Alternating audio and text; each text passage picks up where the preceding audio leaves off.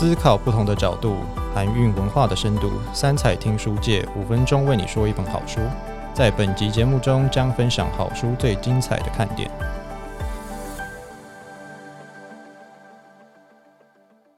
今天要为大家推荐的作品是《少即是多：气成长如何拯救世界》，作者杰森·希克是经纪人类学家，专业领域为环境经济学、全球不平等理论、帝国主义和政治经济学。前作为《鸿沟：全球不平等及其解决方案》。在《少即是多》中，作者提出从个人、企业乃至政府，通通需要成长，而经济成长是造成环境与气候灾难的主因。对此没有简单的解决方法，但是此书提供了最可行的社会转型的愿景，从根本改变我们的经济制度，一个不仰赖成长的经济体。如今，全世界几乎每一个政府，不论贫富，都一门心思放在 GDP 成长上，这不再是一个选择题。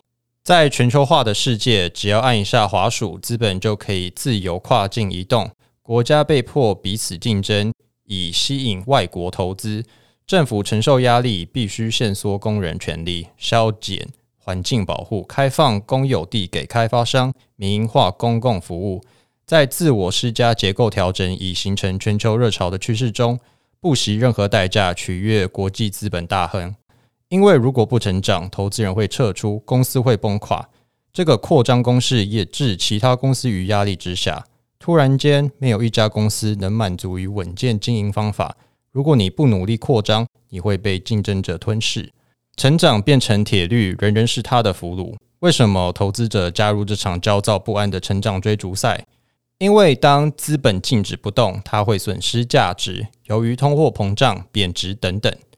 因此，当手上攥积的资本越堆越高，便产生巨大的成长压力。资本累积越多，压力越大。选择是残酷的，不成长即死亡。在资本主义经济体，人民的生计与 GDP 绑在一起。为了活下去，人人需要工作和薪水。问题就是从这里开始的。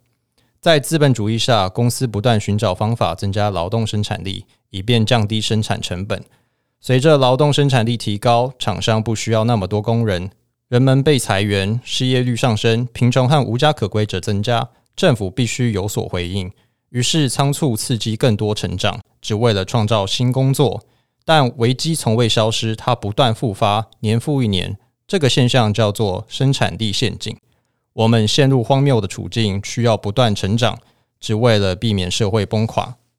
另一方面，政府追求成长，在于 GDP 是国际政治力的通用货币。这一点最清楚展现在军事上。当你的 GDP 越大，你能买越多的坦克、飞弹、航空母舰和核子武器。在经济上也是事实。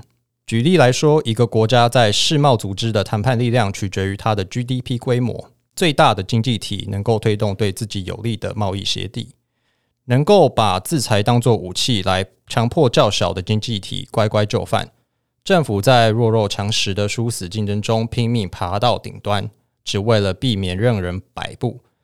地缘政治压力变成成长义务的强大驱力，成长深陷在我们的经济和政治中，以致没有它，系统无法存活。万一成长停止，公司倒闭，政府没钱提供社会服务，人民失业，贫穷率上升，国家政治不堪一击。在资本主义下，成长并非只是人类社会组织一个可有可无的特性，它是必须服从的命令，绑架一切的命令。如果经济不成长，一切将崩垮。难怪世界各政府都倾全国之力挺资本，不停歇地永远累积下去。这一切促成自一九四五年以来 GDP 的飞速成长。从生态观点来看，这也是事情开始出差错的起点。持续成长经济势必会增加资源和能源的使用，其正是造成气候变迁、生态失衡、资源耗竭的主因。那为什么我们要气成长呢？一般认知中。经济成长与生活水准、幸福感有正向关联，所以经济成长势必会让人更幸福。但事实证明，在富国和大多数国家，经济成长非但没有提高穷人的福利和收入，反而增加更多富人的财富，加剧贫富差距。因为大多数经济成长所带来的利益被少部分的资本家和社会精英独占了。成长本身不重要，因为关键是在于所得如何分配，以及它投资于公共服务的程度。生态学者赫曼达利表示，成长过了某一点之后，成长开始变成不经济，它开始产生的弊病多过于财富。弊病出现在几个层面，在高所得国家，持续追求成长加重不平等和政治不稳定，并引起各种毛病，譬如因为过劳和睡眠不足而紧张和忧郁。因污染而不健康，以及糖尿病和心脏病等等。近年来，世界各地因气候变迁造成的自然灾害层出不穷，且越趋频繁。气候和环境的问题迫在眉睫，经济必须要彻底转型，否则地球将在不久的将来反扑人类。有鉴于此，作者在此书提出了“气成长”的概念。气成长的意思不是缩小 GDP，气成长是转变到完全不同类型的经济制度。一个打从一开始就不需要成长的经济体，要达到那个目标，我们需要重新思考一切，从债务系统到金融系统，将人民、企业、政府甚至创新从成长的义务解放出来，使我们能够聚焦在更高的目标。而且，经验证据一再显示，没有高水准的 GDP，仍可能达到高水准的人类发展。想要了解更多关于经济与环境的资讯，以及切实解决气候危机的方法。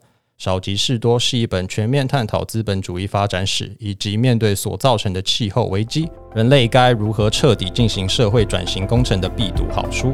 以上内容由编辑 Ken 撰文。如果你喜欢本集分享的好书，可以在节目资讯栏中了解更多相关内容，也欢迎留言分享，追踪节目不错过任何一本好书。我是 Ken，我们下周见。